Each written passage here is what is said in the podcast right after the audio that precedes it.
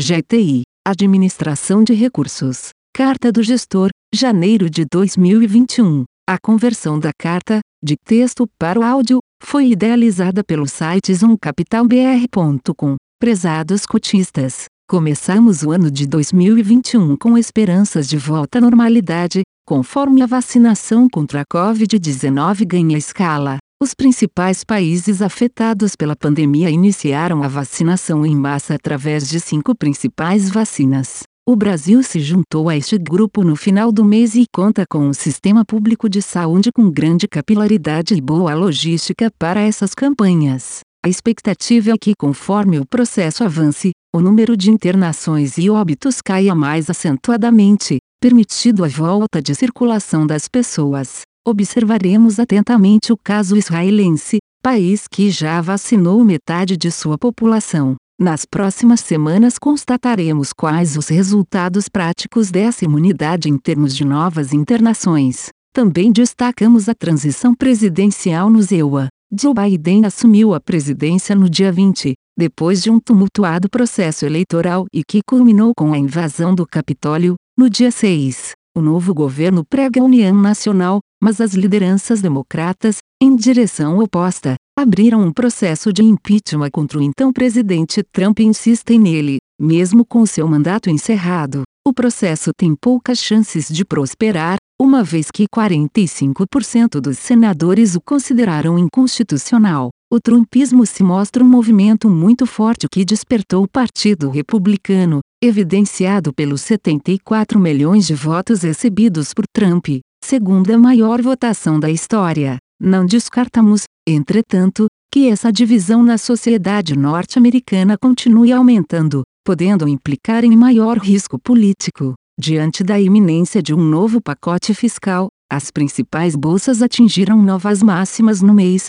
seguido por uma pequena correção. Já no Brasil, a piora da pandemia, com destaque para o colapso do sistema de saúde no estado do Amazonas, gerou grande volatilidade, com o real perdendo 5,4% de seu valor enquanto o Ibovespa caiu 3,3%. Rodrigo Maia ameaçou tirar da gaveta os pedidos para a abertura de processo de impeachment e a temperatura em Brasília aumentou consideravelmente às vésperas das eleições para a presidência das casas legislativas. Apesar dos esforços de Rodrigo Maia e da pressão do governador de São Paulo junto à sua bancada de deputados em favor da candidatura de Baleia Rossi, o deputado alagoano Arthur Lira acabou vencendo por 302 votos contra 145 a disputa pela presidência da Câmara dos Deputados. Podemos considerar que este resultado foi uma grande vitória para o presidente Jair Bolsonaro, ainda que não haja um alinhamento automático entre Lira e ele.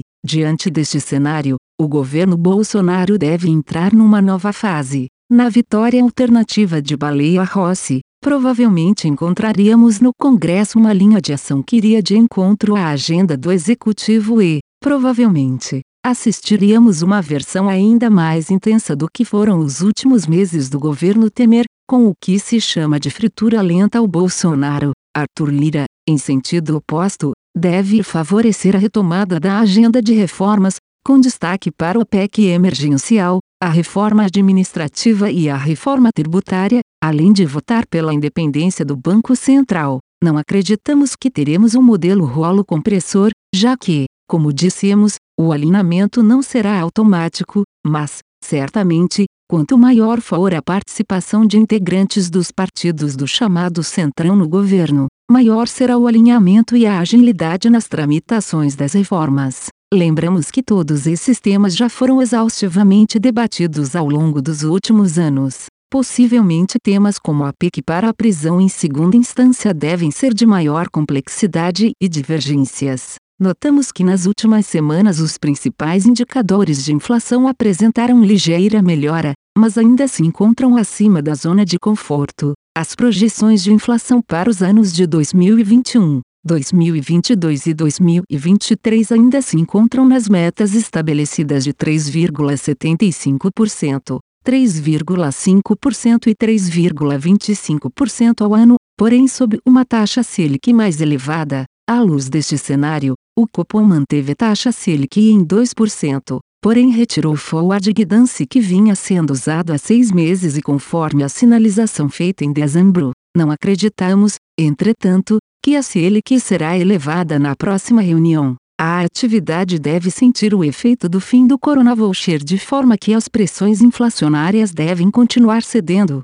contribuindo para que as expectativas de inflação de mais longo prazo sigam ancoradas ou voltem para o abaixo da meta no horizonte relevante. A retomada da agenda de reformas, com destaque para o PEC emergencial, seria absolutamente relevante para que não se abandone o regime fiscal, preservando o respeito ao teto dos gastos. Obviamente que, diante de impasses no Congresso, os reflexos se darão através da elevação da Selic. Teremos aproximadamente três meses até a segunda reunião do Copom, quando teremos maior clareza quando ao início do ajuste na política monetária. A curva de juros já precifica, entretanto, um movimento que nos parece muito superior ao necessário. Fechamos janeiro com variação de menos 1,56%, 1,8% acima do Ibovespa. Os principais destaques do portfólio ficaram por conta da alta de 12,5% nas ações da rede de farmácias Pag Menos e da empresa de logística Sequoia,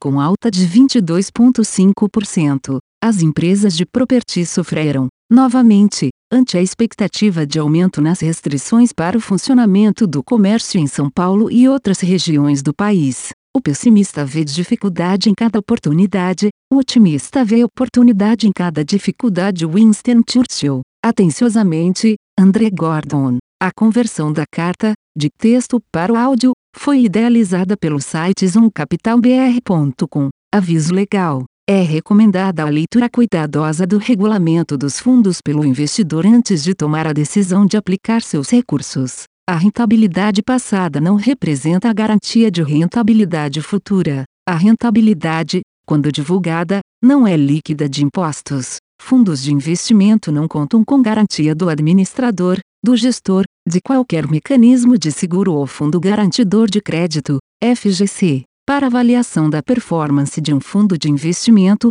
é recomendável a análise de, no mínimo, 12 meses. A gestora não se responsabiliza por quaisquer decisões tomadas tendo como base os dados deste documento. As informações aqui contidas têm caráter meramente informativo e não constituem qualquer tipo de aconselhamento de investimentos ou oferta para aquisição de valores mobiliários. Os investimentos em fundos de investimento e demais valores mobiliários apresentam riscos para o investidor.